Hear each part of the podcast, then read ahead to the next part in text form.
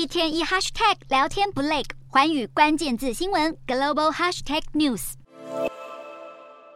住宅大楼瞬间崩塌，围观民众尖叫拔腿狂奔，才短短三秒钟时间，一栋原本住满人的公寓就这样彻底夷为平地。当地时间四日清晨，两起规模分别为七点八以及七点五的强震震醒土耳其和叙利亚睡梦中的民众。截至当地时间八日，恐怕还有数以万计的灾民受困倒塌屋瓦之下。救难队空拍机飞越土耳其南部重灾区，镜头下一座座高楼犹如骨牌一般，整排横躺地面，交叠绵延数百公尺。叙利亚更凄惨，原先的住宅区只剩下一片瓦砾堆，房子连外墙都不见。再拿出卫星图对比，更是彰显强震毁灭性。第一张震前卫星图中，土耳其加济安泰普省一处高级社区，豪宅整齐排列，市容规划缜密又和谐。不过地震侵袭后，画面左半部的住家全被震垮，其他建筑物虽然屹立不摇，但是屋顶明显扭曲破裂，景象残破不堪。一场地震一夜之间造成两个国家数千人死亡，其中一项关键因素是因为当地建筑物过度脆弱。美国地质调查局研究员表示，灾区建筑大多使用旧式混凝土建造，而且房屋构造也无法承受剧烈晃动。甚至还有建筑师透露，震央附近建筑其实根本没有钱盖地基，所以只要稍微摇晃，倒塌情况就会非常惨重。更何况是一场百年罕见的世纪大地震。